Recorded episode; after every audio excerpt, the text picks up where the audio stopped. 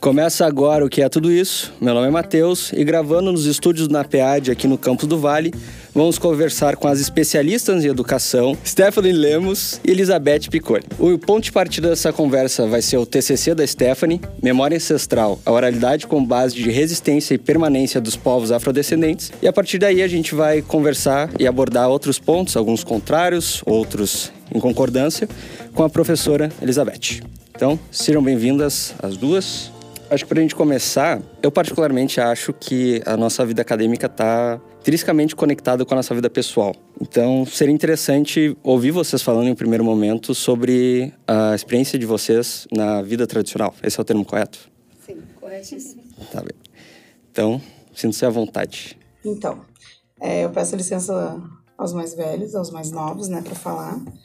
Como eu sempre me apresento, meu nome é Stephanie Laís, eu tenho é, uma ascendência né, antes de mim, estou aqui através delas, que é minha bisavó, minha avó, minha mãe e a minha Yalorixá. Então, eu acho que a minha vida tradicional, a minha iniciação na, na vida tradicional africana, ela se deu quando eu já era mais velha, já, já tinha uns 27 anos.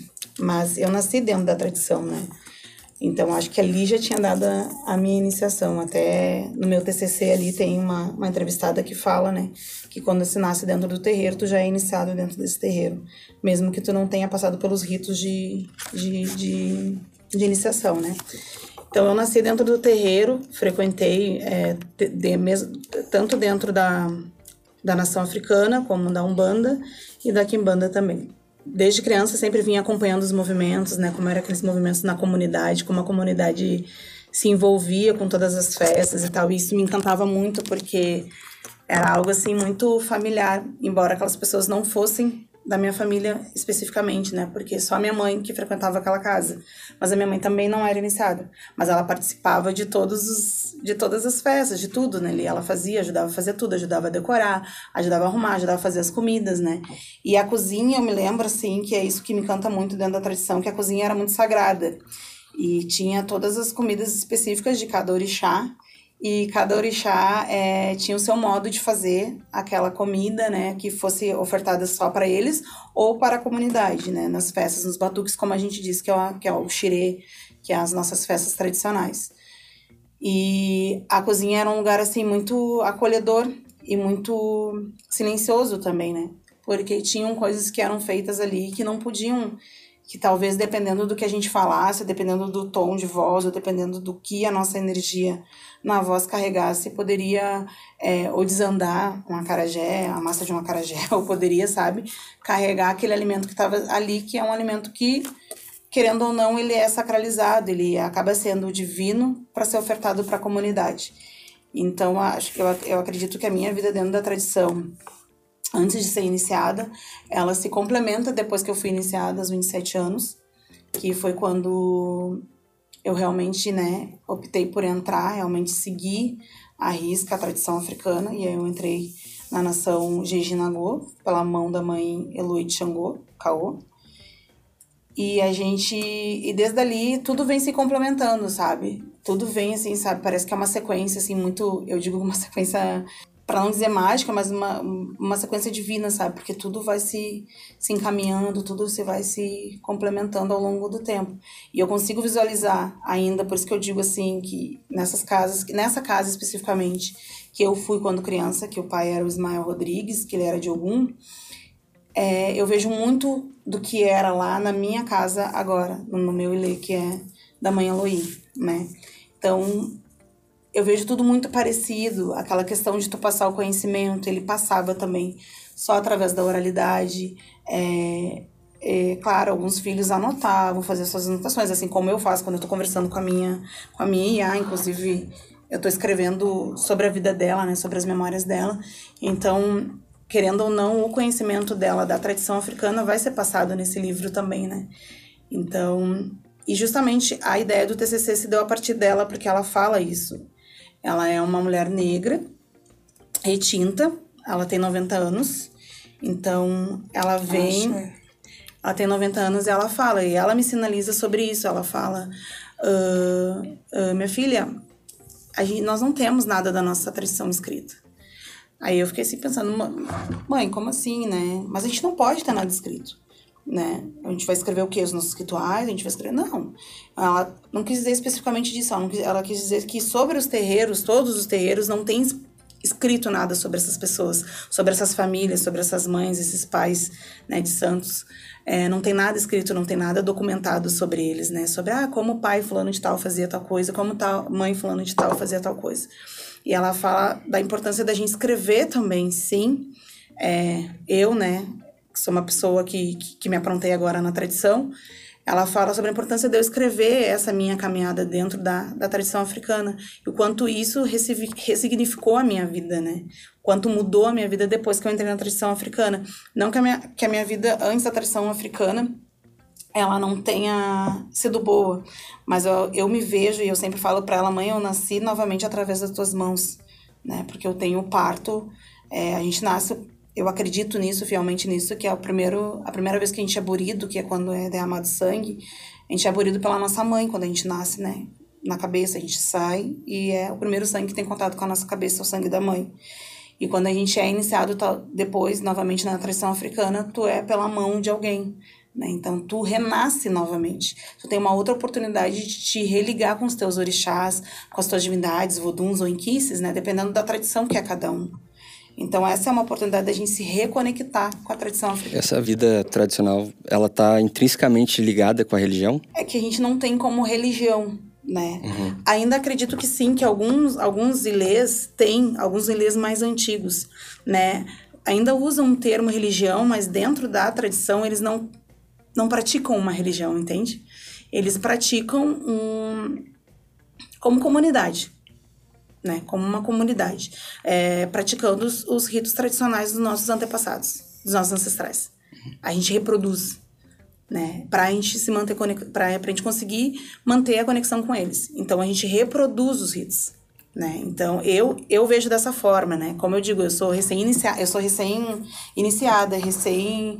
Eu me aprontei, então eu tenho toda uma caminhada dentro da tradição africana para porque, claro, eu tenho, eu tenho 36 anos, então eu tenho, tenho 36 anos de caminhada dentro da tradição africana.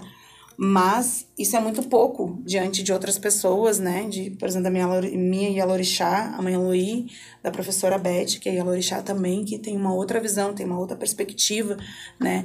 Mas são coisas que a gente vai indo, a gente vai complementando, né? Vai compondo a nossa... A tua perspectiva é um modo de vida, um é um modo, de, de existir. Vida. Eu tenho como um modo de, de, de vida, assim. Porque eu vejo dentro do... eu vejo o meu terreiro assim, eu posso falar com base no meu terreiro. Né? E também posso falar com base no terreiro da professora Beth, porque eu frequentei por muito tempo ali, estudando com ela, né? Então, algumas coisas assim eu vejo, eu, eu gosto muito da movimentação que o terreiro tem sabe? Aquela movimentação, aquela energia, aquela. Vamos fazer isso, vamos, vamos, sabe? Qualquer movimento que tenha dentro do terreiro, a comunidade que é ali, que faz aquele território, ela pega junto. É uma família. Não é uma família é, de sangue, mas é uma família. Né? Então estão todos juntos. Na minha, no meu terreiro, na minha terreira, como a gente fala aqui, nós uh, qualquer movimento que seja feito, seja feito para umbanda, para nação, para Kimbanda, estamos todos reunidos. E todos sabem ali, a maioria sabe qual é, qual, o que, que tem que ser feito, qual é a comida que tem que ser feita. E sempre é do mesmo jeito. Dificilmente a minha IA ela vai inovar alguma coisa ali do nada, né? Então ela vai falar assim, não, a gente vai fazer assim, assim. Então é, são anos que são feitos, são feitos da mesma maneira e assim ela vai passando para todos os filhos, os filhos que já têm filhos, então ela já é avó, já é bisavó de santo, né? Então a gente vai passando. Então acredito que esse modo de viver e quando eu até quando eu levei os meus orixás para minha casa, eu falei ali, eu fiz o juramento, né, que que eu falei para ela que eu quero seguir a mesma tradição dela, né? Então, que eu siga a risca a tradição dela, que eu consiga levar. Então, eu vou levar o modo de, vi de vida dela para dentro da minha casa também. Professora? É, olá, porque se a gente disser boa tarde, bom dia, boa noite, altera, né, o podcast. Mas como a gente entende o tempo um, atemporal. Então, estamos num bom tempo, um bom tempo para todos nós, e a gente possa fazer uma boa discussão. Meu nome é Obideuá, eu tenho um cargo espiritual e tenho poder também temporal. Meu poder temporal é essa pedagoga, essa especialista em educação, e o meu poder espiritual é ser Yalorixá. Dentro da cosmovisão de mundo africana, a gente vive de forma tradicional. Então não, não há uma separação, diferentemente de outras religiões, uma separação dessa vida tradicional, religiosa ou vida temporal. Temporal que está se vivendo aqui agora. O que hoje, nessa encarnação, eu sou. Eu estou vivenciando. E viver de forma tradicional é ter esses pilares todos. Porque nós somos um complexo cultural, não uma religião. Então, nós temos a religião como um dos pilares, nós temos os nossos valores civilizatórios, nós temos uma cultura, nós temos uma língua, nós temos uma, uma comida, uma alimentação, temos vestimentas específicas. Isso tudo compõe uma oralidade. Que sim, está escrito. Nós temos Urumilá, que foi um homem, uma pessoa que viveu no, ano, no século 500, 600 anos antes de Cristo. Ele viveu aqui. E nós temos também um orixá chamado Urumilá, que desce à Terra por intermédio dessa, dessa cosmovisão de mundo em que nós somos seres divinos, nós somos parte do Criador, nós contemos o nosso Criador dentro de nós, então nós contemos tudo que ele contém. E os saberes que ele tem estão em nós. E esse orixá vem e escreve 256 odus. Ele prevê desses Odu é tipo um livro? É, nós temos um livro chamado Ifá. Nele tem 253 histórias para localizar mais para vocês que são de fora. Porque vocês que são de fora têm que compreender também algumas coisas nossas, não todas. E essa, esses itãs, eles falam de cada um, da forma que cada um vai viver e de cada ser nascente, do início ao fim deste mundo que não tem fim. Então, esses 256 odus são multiplicados por outros 256, por mais 256, que hoje, uh, no ano de dois, uh, 1965, no dia 10 de julho, nasceu uma mulher que teria o nome de Omideuá. E ele sabe, ele escreveu exatamente como eu seria e o que, que eu iria viver. Como vai escrever da Stephanie, vai escrever de ti, porque para nós Urmilá é um ser que escreve de todos. Esses 256 odus te dá a tua característica, que, aquilo que vocês chamam de DNA. Que nós chamamos de DNA o DNA tal, com um perfil tal, com uma psique tal, vai dar tais e tais resultados. É assim. Então, a partir dessa escritura de Urumilá, que ele fez para cada um de nós, para cada um que vai nascer. Tem uma, tu tem uma visão diferente da, da Stephanie nessa, nesse quesito, então? Não é diferente, é que, no meu entendimento, é, a gente vai aprofundando estudos e, e aí se chega num, nesse conceito. Através de. Nós temos muitos livros escritos sobre a nossa tradição, sobre a nossa tradição. Sim. Não sobre a religião, sobre a nossa tradição, que apoia muito aquilo que nós vivemos dentro da nossa religiosidade. Tá, eu, eu digo essa questão de diferença porque no, no TCC da, da Stephanie ela fala sobre o batuque, no caso, acho que é a religião.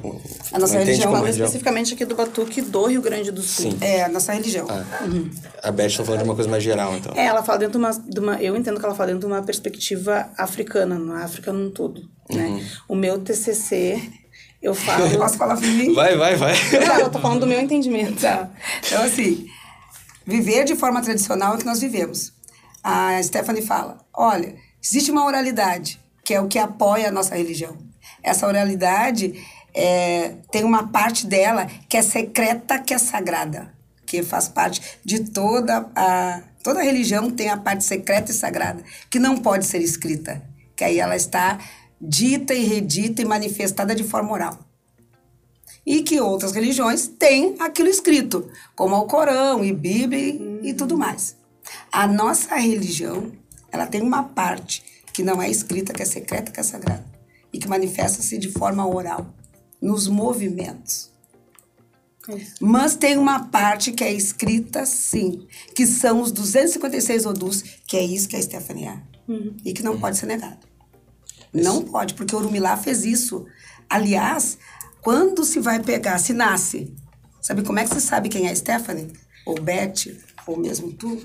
A gente abre o livro e faz toda a contagem que o Urumilá nos ensinou e vai dar a Stephanie. Então, não há como negar.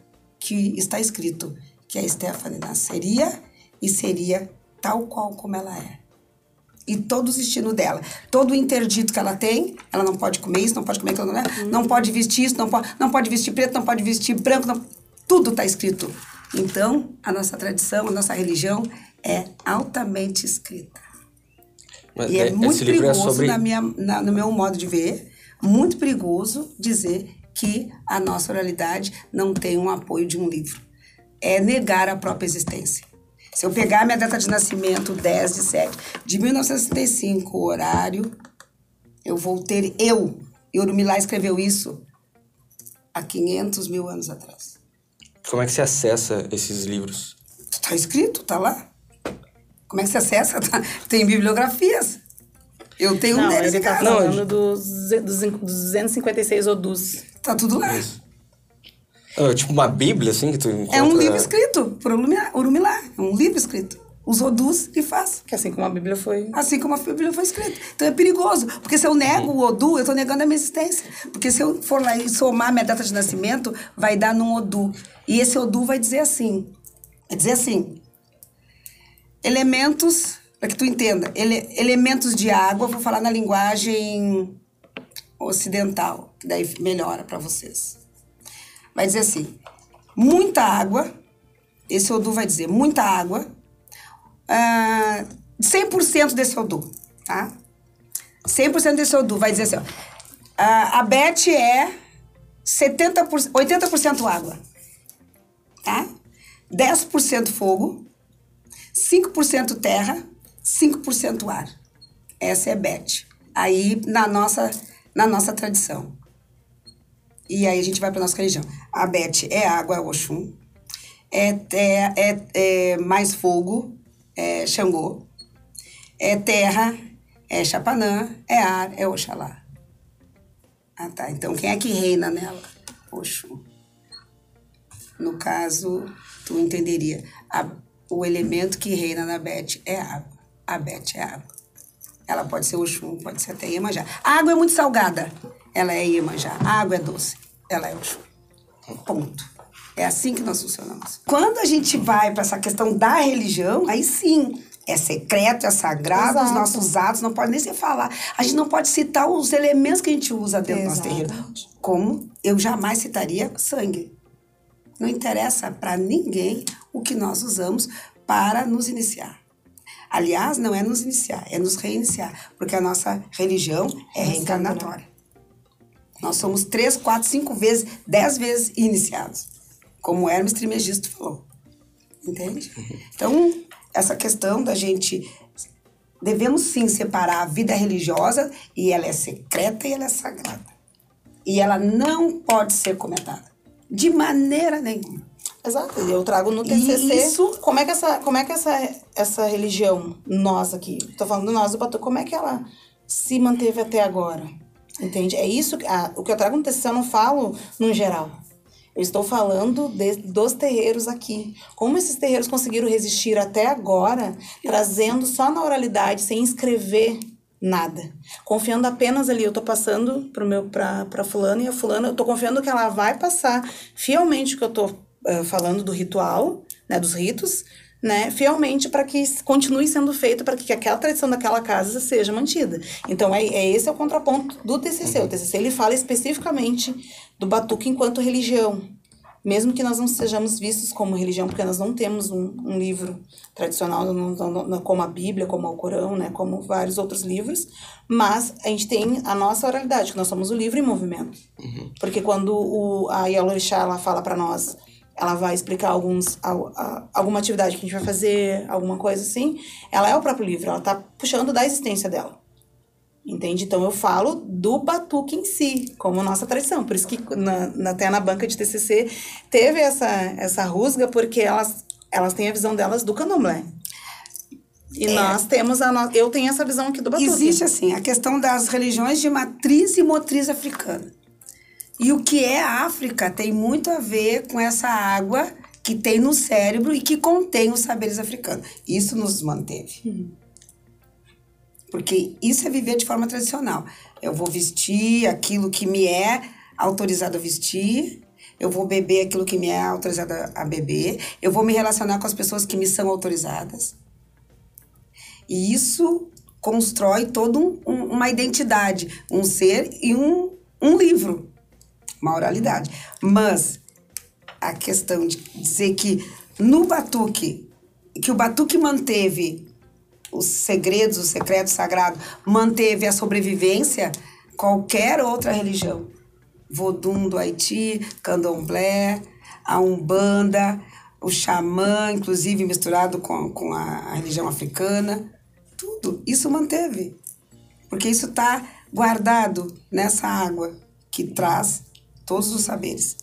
E, bom, tu experienciou essa desde cedo essa o, o batuque e tudo mais como uma, uma tradição oral. E como foi para ti passar a escrever sobre essa tradição oral? É, foi bem complicado porque até o meu orientador, até em função do, do, do da, os professores da URGS, né, eles não entenderem, porque na verdade a ideia era não, é, não era usar nenhum referencial teórico, é, não que não, não fosse me dar base nisso, mas que eu pudesse usar só os entrevistados, que eles fossem a única referência que eu tivesse no TCC. Mas a gente vive no ambiente acadêmico e a academia não permite isso, né? Mas tem vários autores que contribuíram muito, muito, muito, muito, muito para isso, né? Mas foi bem difícil porque quando a entrevista, né, nem, é, a professora Beth tem muita facilidade assim para falar, para se explicar. E alguns entrevistados, eles não queriam assim falar porque eles achavam realmente que eu ia perguntar sobre os rituais. Que eu ia perguntar sobre como se faz alguma coisa dentro da, da tradição deles, né? Então foi bem assim, eu tive que pensar em perguntas assim que não fossem invasivas, né? E eu tive que me apresentar, eu tive que dizer, não, eu não vou, eu não quero saber como tu faz, eu não quero saber como a tradição da tua casa é. Eu quero saber dentro de um geral o que que tu entende do terreiro, como qual é o papel do, desse terreiro dentro da comunidade. Porque é isso, né? Eu falo ali também no TCC que o terreiro ele tira muitas pessoas, ele leva a, a, o pessoal da, que está na rua para dentro da comunidade, que o TCC desafoga o SUS, então tem várias coisas ali que o terreiro ele, ele é um serviço de convivência dentro da comunidade também. Então, foi bem complicado, foi bem difícil escrever, porque até a, nós temos agora mais escritos aqui do, de, de pessoas gaúchas, né, escrevendo mais com base no batuque aqui do Rio Grande do Sul. Mas o que a gente tem sobre tradição africana é muito ainda lá é, de autores baianos, né, ou do Rio de Janeiro. Então, eu vejo assim que eu não consigo trazer muita coisa para dentro da nossa tradição do batuque porque são algumas coisas são diferentes, são bem diferentes na verdade. Tem a ver assim, uh, eu quero deixar aqui também registrado a questão do da religião e da tradição. São duas coisas diferentes, são são unidas, vivenciadas, mas são diferentes. A religião tem a ver com mitos, ritos. A tradição tem a ver com cosmovisão de mundo, visão de mundo. É diferente. Se eu chegar para um babalorixá, ou mesmo para minha madrinha, e perguntar qual é o, o Deus que ela está usando, o mito que ela está usando e o rito, ela pode não querer responder. Não deve responder. Mas, se eu for conversar com ela sobre a vida tradicional, como é que ela faz de manhã, o que, que ela faz ao abrir a porta, o que, que ela faz quando ela toma banho, por que, que ela toma banho tal hora, por que, que ela vai à cozinha tal hora, por que, que ela, uma vez por ano, ela vai à praia, uma vez por ano ela vai na mata? Aí, então, ali formou-se a tradição.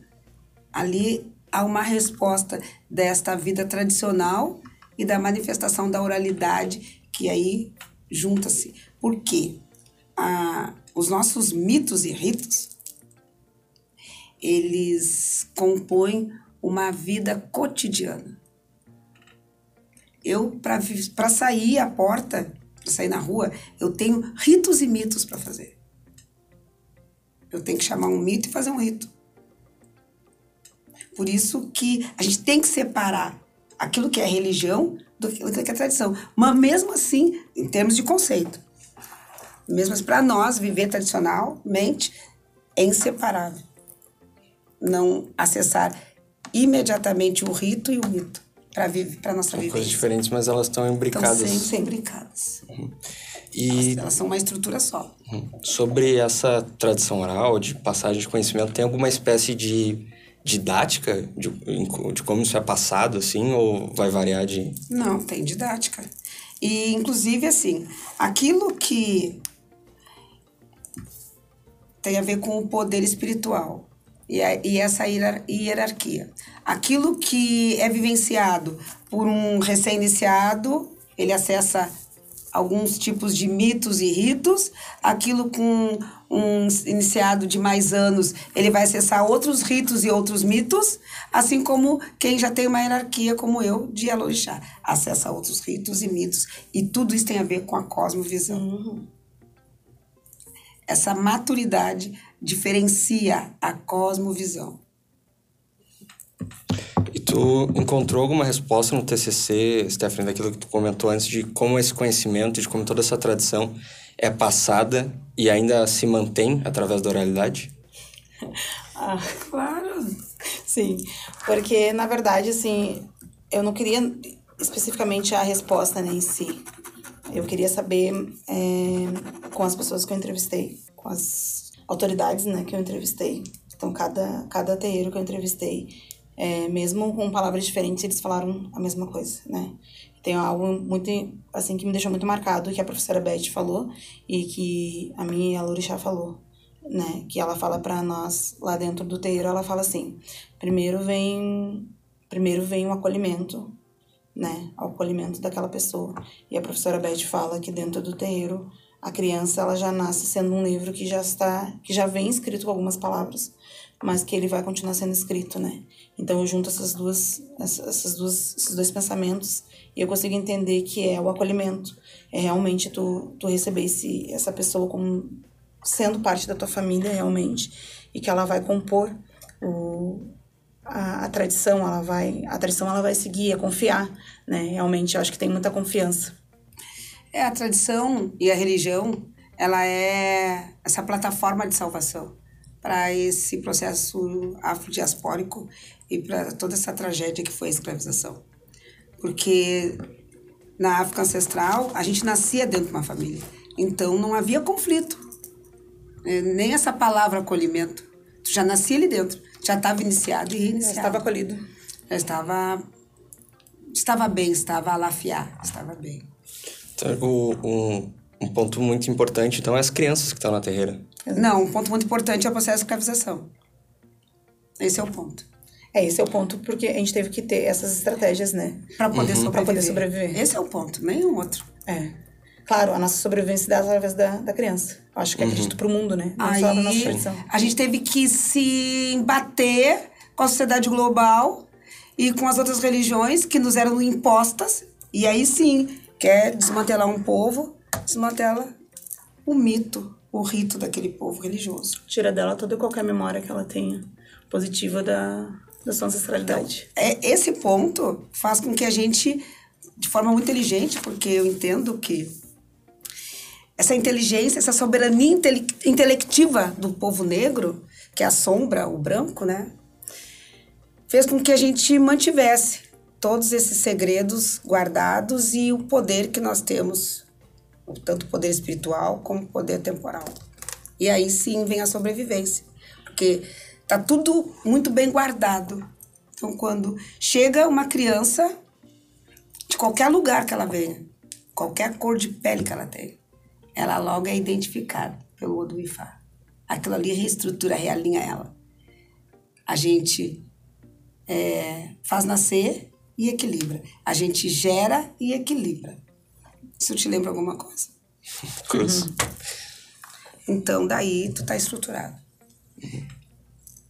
Haja vista que quando alguém tá muito mal na sociedade global, com fama, sem fama, procura a religião africana para poder entrar na água e ser gerado e reequilibrado. E sendo um ponto para nós muito doloroso e com certeza para vocês também, mas há um ponto de vantagem de vocês para nós. A religião africana, a tradição, a forma de viver tradicional, rememora o poder dioturnamente do qual nós nunca perdemos, mesmo tendo sido tentado tirar das várias formas. E hoje, dessas maneiras mais é, qualificadas que o racismo aí se, re, se reengenra. Tô tentando acompanhar aqui. Mas essa. tu tá acompanhando? É tô, é Matheus, né? Isso. Tô entendendo. Mas essa. Essa, retom... essa iniciação na vida tradicional, esse acolhimento, parece então uma grande retomada, na é. verdade. É o renascimento, né? É uma retomada. Depois que tu é espoliado, depois que tu passa por uma árvore que dizem que é árvore que tu vai esquecer, viu? A árvore do esquecimento. É, tipo, nos tornar idiotizados, né? Tu vai esquecer, né? Então a gente vai lá, reinicia, porque a gente gera e reequilibra. Todas as pessoas têm que ser novamente geradas e reequilibradas nesse tempo aqui e agora. E depois a gente passa por uma árvore do lembramento.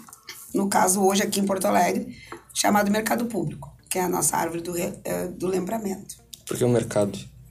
Porque lá a gente faz o ritual do que passe. É um, é um ritual que a gente passeia pelo mercado. O mercado é um ponto, é uma encruzilhada onde nós uh, ali encontramos tudo o que nós precisamos. Tudo o que precisamos para viver bem, ter uma vida satisfatória. Comunicação, comida, bebida, roupa, dinheiro, é, trocas as trocas que nós precisamos. Movimento. Troca, movimento, troca. A gente troca de roupa, né?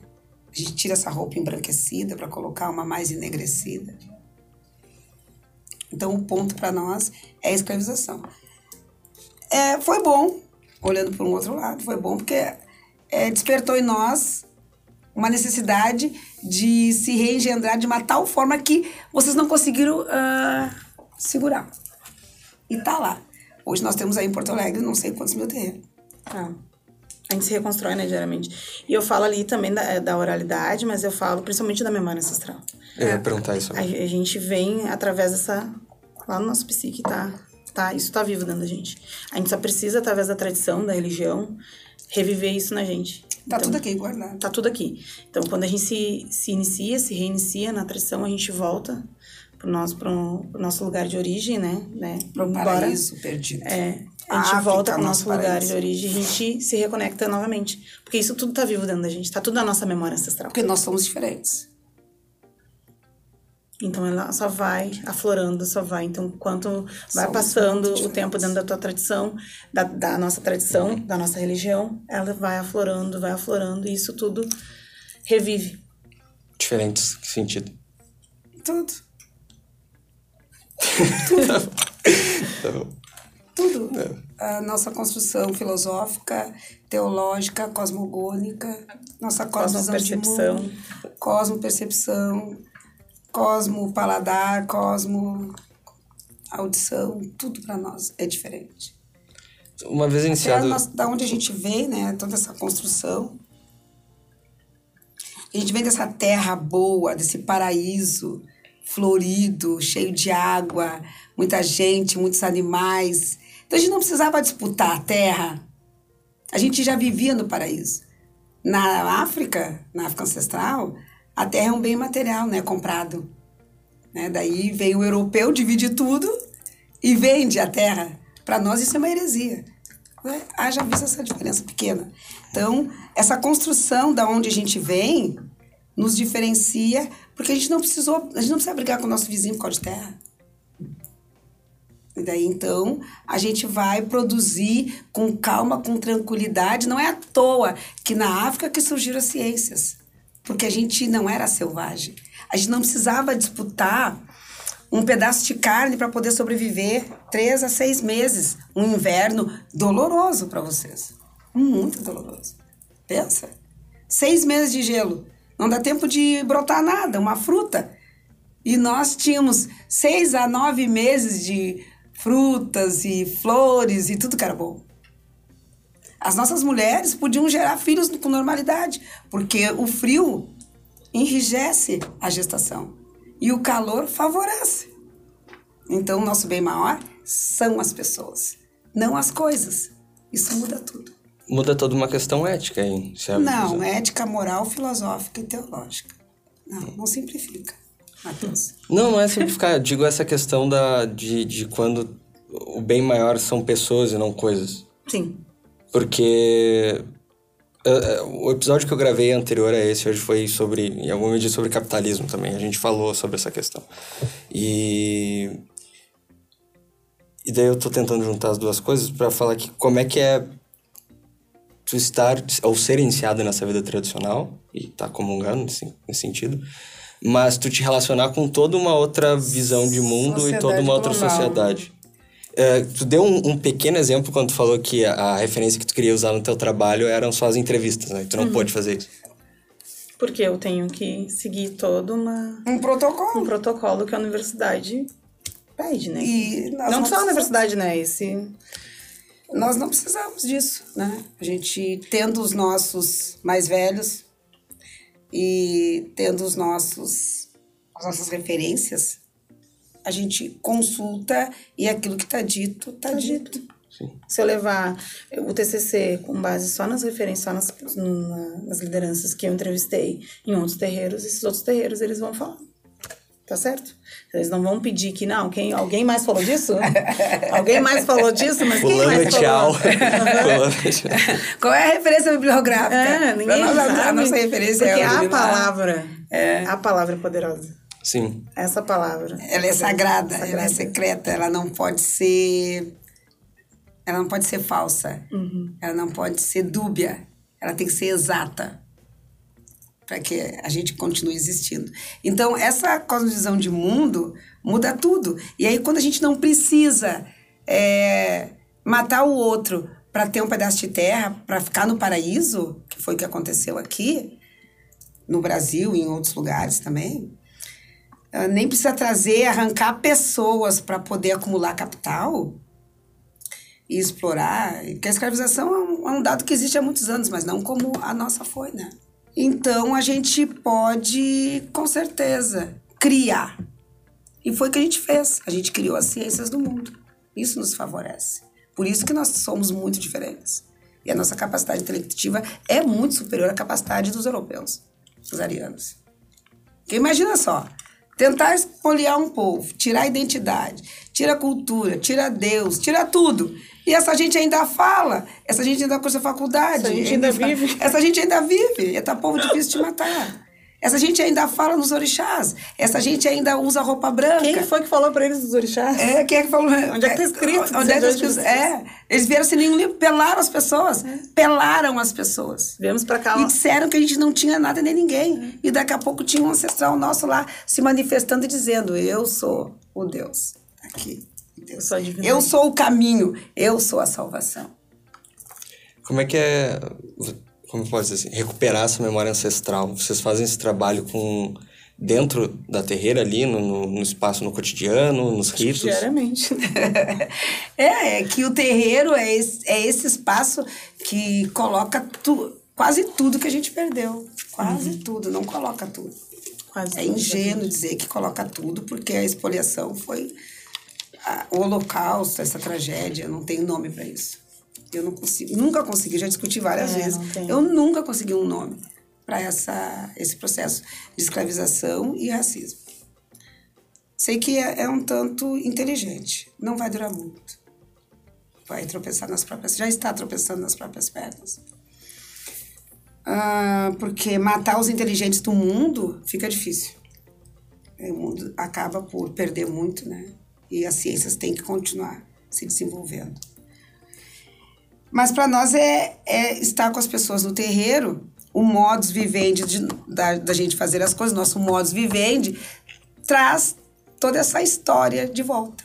Hum. Traz toda essa memória e traz todos esses deuses e tudo que é valor para nós. A Bell Hooks, ela fala num, num, livro dela, Pertencimento, né? Uma cultura do lugar. E ela é, fala da, da importância da gente se reconectar com a terra, né?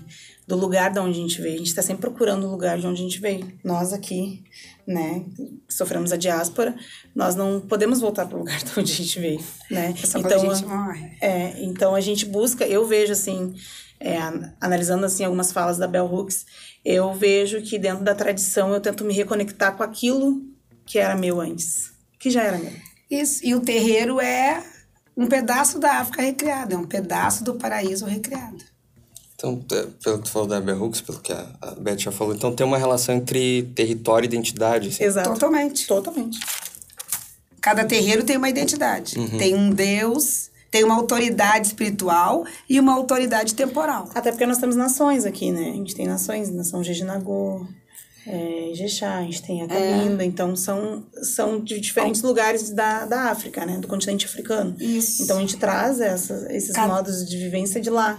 A gente tenta reviver. E vai não, ter a gente, tenta, a gente revive. Revive. A gente não tenta reviver, Não, a gente não, não revive. 100%, né? Porque muita coisa a gente acabou perdendo, infelizmente, né? Mas a gente revive através da memória ancestral, que vai trazendo cada vez mais pra gente. Pra Então, desse- cada terreiro tem uma, essa autoridade eh, espiritual. No caso, o terreiro da madrinha tem Xangô, a autoridade espiritual. E tem uma autoridade temporal, chamada Yalorixá é, Mãe Eloy. Mãe Heloísa. Yalorixá Heloísa, Xangô, entendeu? Dali tem toda uma maneira de viver. Que vai mudar a cada... É, não muda, traços mudam, né? Traços. É, através dela, né? traços Da mãe Eloy. porque fogo tem uma maneira de resolver as coisas. Água tem outra maneira de resolver as coisas. Terra tem outra maneira de resolver as coisas. Ar tem outra maneira de resolver as coisas. Entende? Sim. Melhorou, né? Sim. entendi, entendi.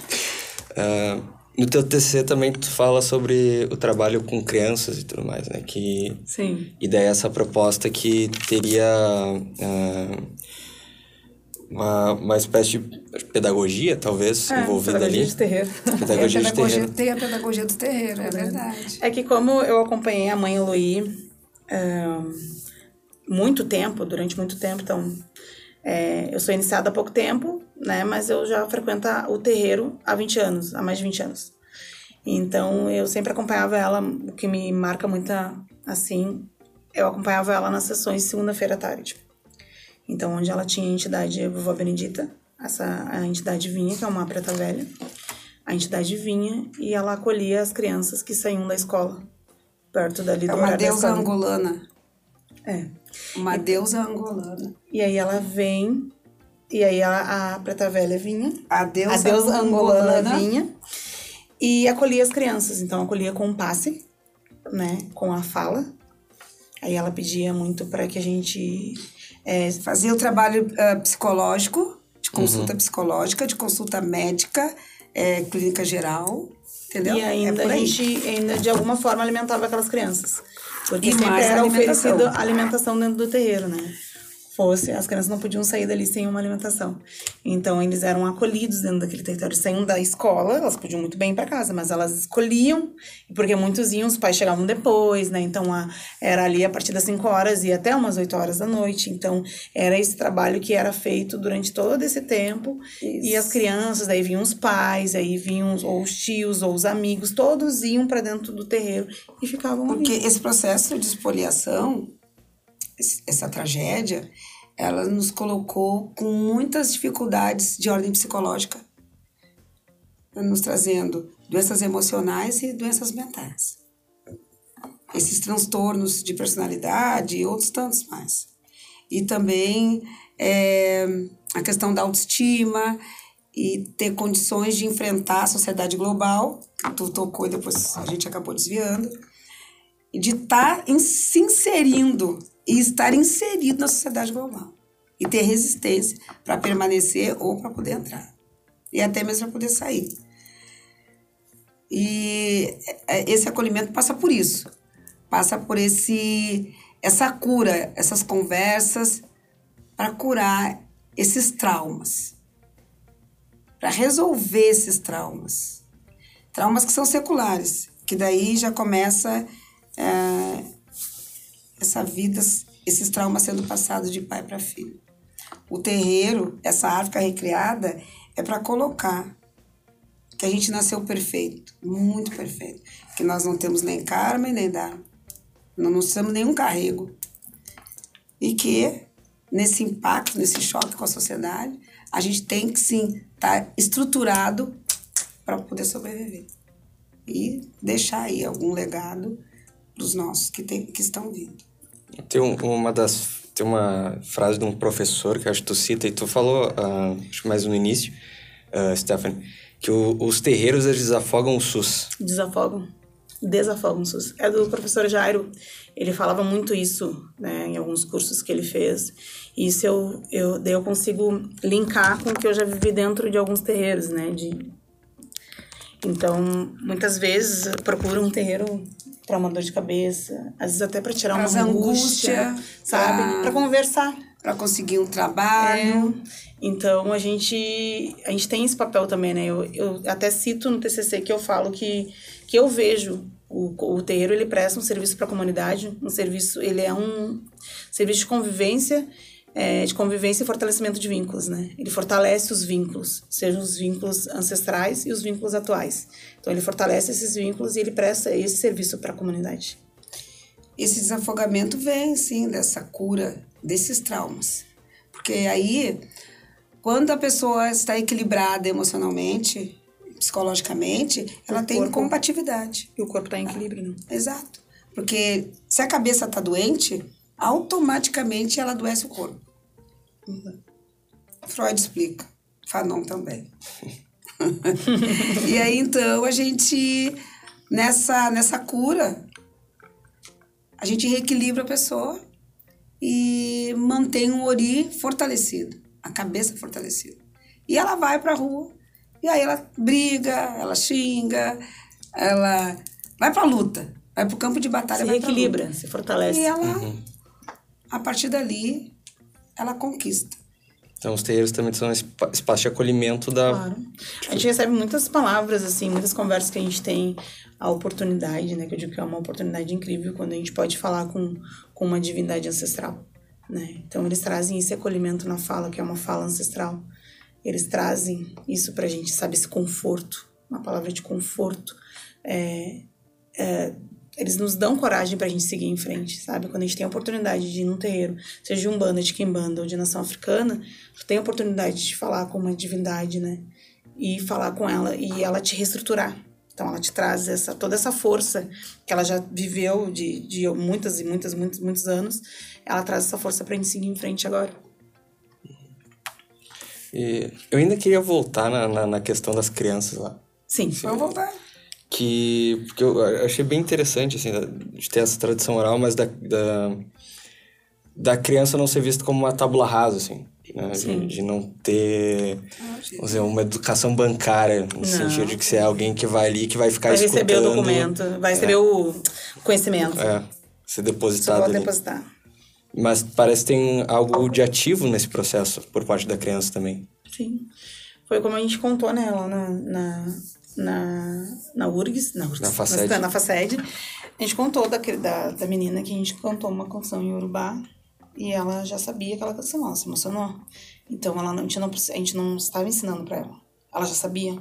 A gente só acendeu na memória dela ancestral. Então ela traz à tona através das lágrimas e através da fala. A gente contou uma vez e ela continuou.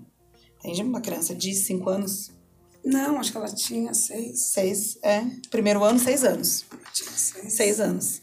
Então, ela não, ela, a gente não ia depositar nada ali de conhecimento. A gente estava tentando, claro, na, através das nossas estratégias, a gente queria algo, é, fazer algo na Semana Farroupilha que não fosse tradicional aqui gaúcha, né? Que fosse ter que pilchar e andar de prenda e cantar o hino rio-grandense, né? A gente queria trazer sobre os lanceiros negros, né? Então, a gente, o que a gente traz para lá? A gente traz, fala sobre os lanceiros, sobre os ancestrais delas que participaram da Revolução Farroupilha, que estavam lá, né? A gente fala sobre a língua que eles usavam, né? O idioma que eles usavam. A gente fala sobre os cânticos, a importância do cantar, que é o se comunicar com as divindades, né? A gente canta para se comunicar com as divindades.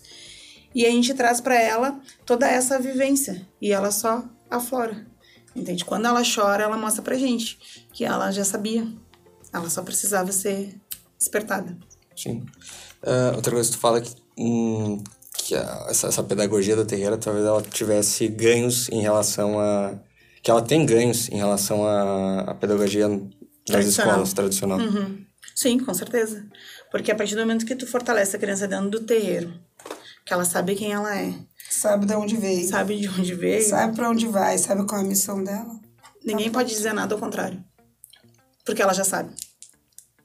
entende? Então ela está preparada porque eu sempre digo que a escola ela é um espaço infelizmente racista. Então as crianças elas sofrem muito racismo dentro da escola por seus professores, por colegas, por, por todas as pessoas que estão lá, né? Então se a criança ela sabe de onde ela veio, para onde ela vai, quem ela é, principalmente quem é a família dela, quem são os ancestrais dela, quem são as divindades que quem protegem ela, ela, entende? Ela não precisa de mais nada. Ela vai seguir sim o ensino tradicional, né, que é imposto dentro das escolas, né, que é uma grade curricular totalmente quase que toda eurocêntrica, né? Que algumas é, escolas é, estão, é, que algumas escolas ainda estão querendo né, sair dessa base, mas é dar uma outra cosmopercepção para ela que é diferente da, da, da, da visão eurocêntrica do mundo, né? E ela vai poder passar pela escola, pelo ensino cartesiano, quase sem que perder, sem perder nada do quase que ela, que do que ela tem. Porque a escola tem isso também, né? Ela molda e ela faz também tu perder o, o, a, tua, a, referência. a tua referência, né? Então ela já vai pronta, ela sai de dentro do terreiro pronta para estar dentro da escola e não perder a sua essência. Ela vai, sim, que é o contraponto, né? Que é o Mas contraponto o que, da. O que, acho que o que o Matheus quer perguntar, quer falar, é sobre que a criança tem conteúdo, não é isso? Também, também. Mas... Tem luz, né? Também. Tipo, como aqui a escola tradicional fala que a gente é aluno, ou seja, sem luz. Sem luz. É. E, Já chega iluminado na escola. É, e nós não, nós nascemos iluminados. Nós nascemos com luz. A nossa lâmpada, ela já tem um fator uh, 100 watts, vamos supor. Cabe a nós e a quem está conosco empreender um fator 200, 200 watts. Entendeu? Uhum. É, a escola acho que acaba por também fazer parte desse processo de apagamento, né? É. Apagamento porque tu só, por exemplo, os livros didáticos, tu só vê, mesmo com, as, com a implementação da lei 10.639, 11.645, que, que estão fazendo 20 anos, né? Esse ano está fazendo 20 anos a implementação, é não... É não exercer, não fazer. Não, não fazer. Se não é. fizer, é melhor eu já, já conversei com um professor da história sobre essa questão do apagamento. Uhum. Uh, não vou saber o episódio agora de cabeça, mas eu deixo na descrição. Uhum. Mas ele fala justamente isso, que parece que no currículo escolar a África começa com a, a espoliação. É. Uhum. Com o quê? A espoliação, a escravização. Com a escravização? É. Não, a África tem uma grande história. Não, mas nos livros didáticos é só a isso. partir daí, né? É só a escravidão. Né? Até tem uma colega até que ela fez um jogo muito legal é, para identificar os países africanos, porque também quando mostra a África na TV, mostra só. Já retalhada, né? É, já, só mostra fome, miséria, ou mostra só o, o a savana, né? Africana, né? Uhum. E ela fez um jogo que é identificar a África. Então ela pega várias cenas assim de, de ah, países africanos. E aí tem que tentar identificar qual é o país. Sim. E, uh, seguindo essa, isso que você falou, vocês já têm experiências pedagógicas de tentar levar esses saberes para a sala de aula, trabalhar com as crianças de uma outra forma? Não, isso a gente até vai buscar. Eu, durante quatro anos, eu fiz, empreendi um seminário no município de Cachoeirinha, seminário 20 de novembro, que falava desses assuntos, né? E buscava toda uma instrumentalização profissional para os professores da rede. Mas há uma resistência muito grande, uhum. há uma ignorância muito grande da parte eh, da sociedade global e há um grande interesse em não fazer. É natural, porque é uma perda de espaço, tem que dividir espaço, tem que fazer reparação. Então, durante esses quatro anos que eu fiz o seminário, esse ano eu não fiz, não vou fazer. Não, ano passado eu não fiz, esse ano também não vou fazer. É em função disso mesmo que as resistências são muitas, então o que, que a gente faz? A gente redobra as forças dentro do terreiro. E de lá começam a sair outras outras outras faces para combater o racismo, para combater toda essa sociedade que insiste em não aceitar aqueles que eles têm uma dívida muito grande porque a paga vai ser alta, né? A paga está sendo alta. Haja visto aí toda essa questão que houve há duas semanas, três semanas atrás, lá no Congresso, essa é a paga. A loucura, a não aceitação, é a selvageria. É, eu ali na escola onde eu trabalho, é, é que depende, né? tem escolas que não querem mesmo, que tem o seu sua grade fechada, né? Mas ali dentro na escola onde eu trabalho, a gente consegue fazer alguns projetos assim com as crianças, né? Para que elas entendam é, a sua cor do lápis, cor de pele, que é o, né, o porque tem, a, tem alguns lápis agora, acho que é da Print Color, que tem todos os tons de pele. Tem todos os tons de pele. Então, eu me lembro quando eu era criança, ah, queria pintar, pega um lápis de cor de pele. Cor da pele de quem, né? Da minha pele não era. né? Cor da pele de quem? Né? Então, a gente faz esse trabalho das crianças se identificarem, assim, a sua cor, sabe? Identificarem, pintarem, se pintarem como elas se veem. Né? Tem algumas crianças que, que ainda não entendem né, esse conceito de, de mais claro ou mais escuro, né? Mas elas conseguem colocar o lápis, assim, do lado da pele e identificar a sua cor mas não precisam mais usar o lápis cor, o salmão, como uhum. referência. Elas podem usar o, cor, o lápis da cor da sua pele. Isso, e também o processo de des, desdemonização da nossa religião ajuda muito. Porque daí as crianças, estando dentro do terreiro, elas vão ser iniciadas na tradição, naquilo que a gente entende que é essa vida é mais humana, essa vida humana, essa vida humanizada essa forma de se relacionar humanizado. Então, hoje, o meu terreiro lá, o nosso terreiro, ele recebe muitas pessoas adultas, com 30, 40, 50 anos, que vão buscar se originalizar. É, né? Eu, não, eu detesto essa, essa expressão. Eu vim aqui me originalizar. Orixi. Entendeu? Uhum. Eles vêm, ah, eu estive afastado, me disseram, daí eles começam, me disseram que existe um orixá, que eu tenho um orixá. E aí agora eu me despertou e eu vim. É. E a gente começa ali toda uma pedagogia com aquelas pessoas adultas que já têm um espaço na sociedade global, já tem seu carro, a sua casa, tem condições de estar tá fazendo uma subescola, uma escola alternativa, um espaço alternativo. E isso eu faço muito. E as crianças, que a gente coloca bastante para eles a importância de se manter vivo e, e viver para nós. Não é coração batendo não ter vergonha daquilo que é, daquilo que tem, dos seus orixás, nem da sua religião. Se manter vivo na eternidade, né? Uhum. É. Então, essas são. Hoje, esses espaços que eu estou acessando. A escola, a cartesiana, essa escola, ela é muito endurecida em função pra, de que ela tem muito interesse em que permaneça essa, esse abismo social. Hum? Mesmo com lei 10 mil, 20 mil, 30 mil, não, vai. É. A implementação é diferente, né, do, do ato, né? É. Tá, a lei é uma coisa. A lei tá ali, mas e a implementação? Nossos livros não tem. Olha, olha quantos anos a FACED tem. A FACED já tem, acho que, não sei, acho que 75 anos tem a FACED, a Faculdade de Educação. E agora, esse ano, se formou a primeira indígena. Ah, a primeira pedagoga indígena. Ah, é. A sociedade vai ter que se examinar. Vai ter uma hora que vocês vão ter que se examinar.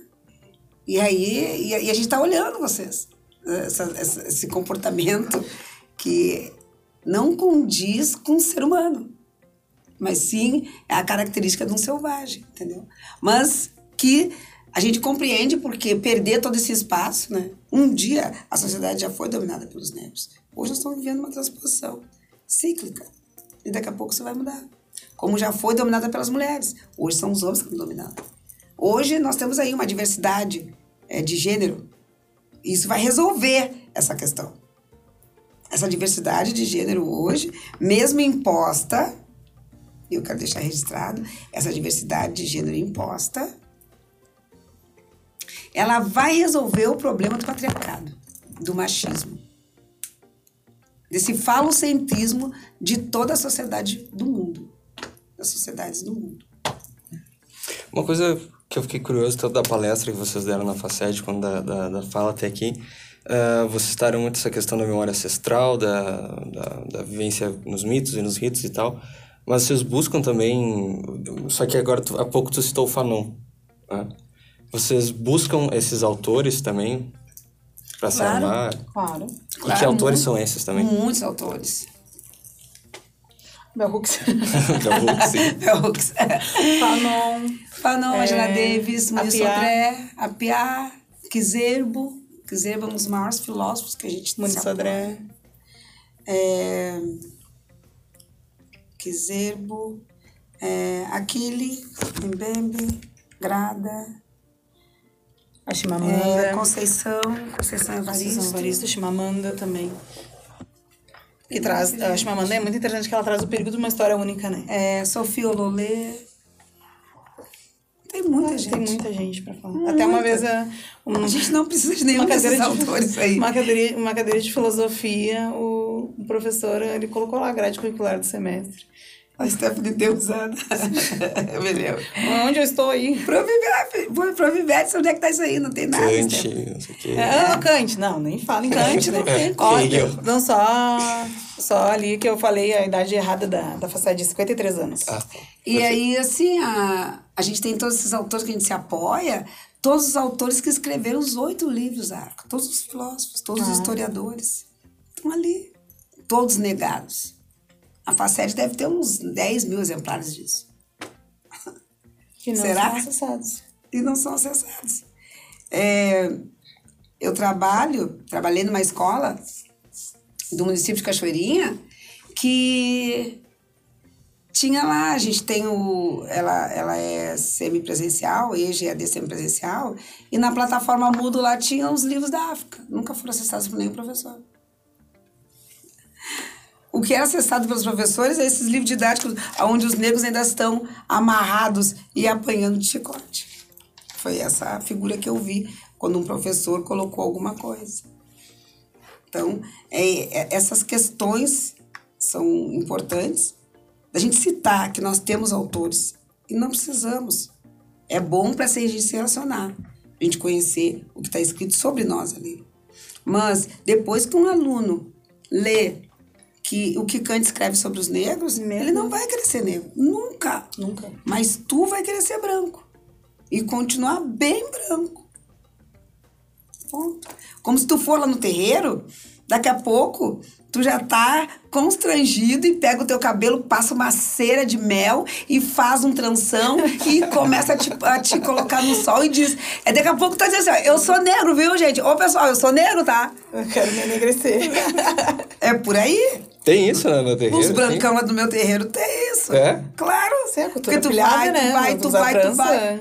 Tu vai e tu começa a dizer, nossos deuses, ó, pra ser algum, pra ser guerra, tu é algum. E aí Ogum é assim, é isso, isso isso. Da, da cara que, que foi determinado, que tem mais ferro no corpo, né? Tem mais ferro e fogo, vai dizer, eu quero ser Ogum. Mas aí ele olha a imagem do Ogum, ele fica distante. Porque o Ogum é negão e ele é brancão. Mas tem toda essa questão da, da ancestralidade. Ah, pessoas brancas podem fazer parte do, do- da? Teve, todo mundo nasceu na África, vocês nasceram na África também. Só que não reconhecem. então, a mãe mitocondrial, a mulher mitocondrial, a primeira mãe, gerou todos nós. Brancos, pretos, amarelos, azuis, cor-de-rosa. Então, foi penso que essa questão da, da, da gente estar colaborando com essa educação antirracista, o terreiro, mais daqui uns cinco anos, vai ser, serão as escolas. Hum. Eu tenho um projeto, eu tenho um, um mental sobre isso. Nós, nós não vamos mais exigir né, que nós tenhamos prédios escolares, porque essa não é a nossa forma de, de pedagogia. A gente faz a nossa pedagogia nos componentes, nessas Áfricas, pequenas Áfricas recriadas. E é horizontal, né? Não é vertical. É, a gente faz de forma horizontal, não vertical.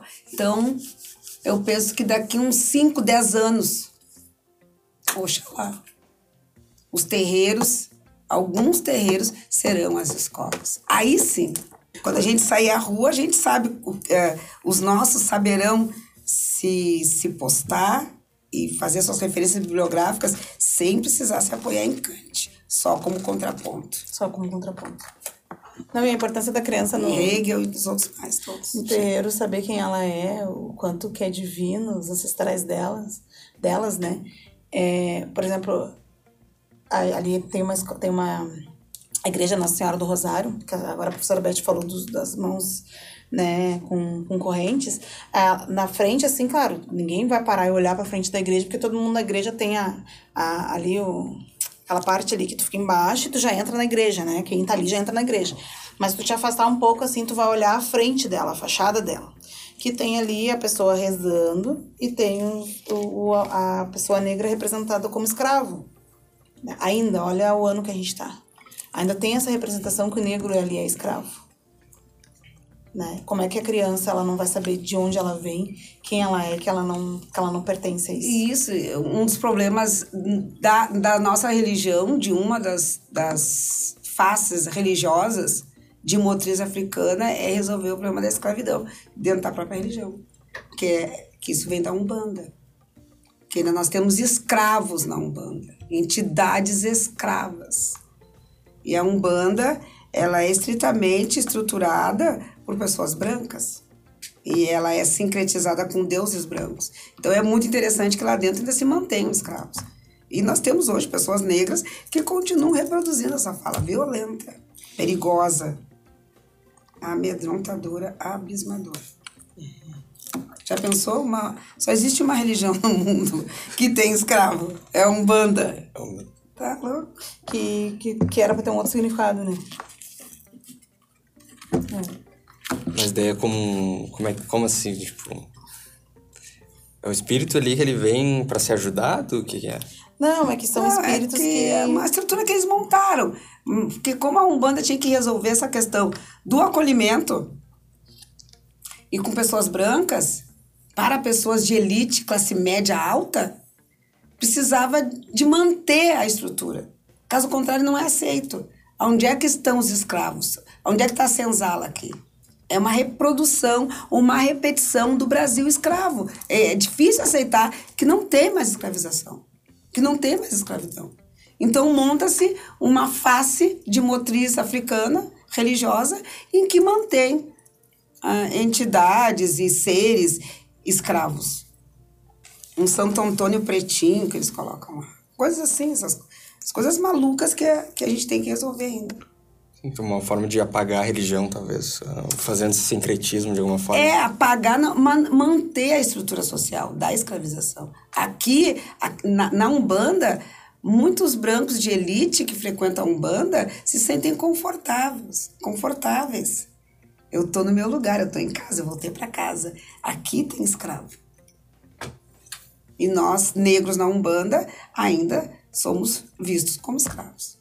Tem aí a Umbanda Sagrada, de Rubens Seracena e outras, que hoje estão resolvendo, já resolveram muito isso aí. Começaram a falar sobre Exu de uma maneira, da maneira exata como ele é.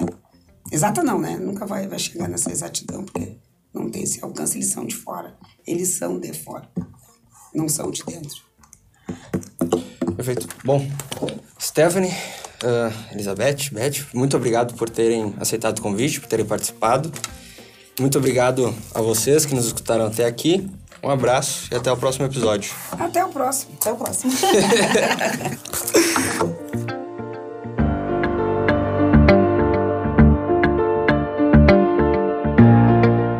Esse episódio foi editado por Joe Prats. Contato em arroba Joe Prats.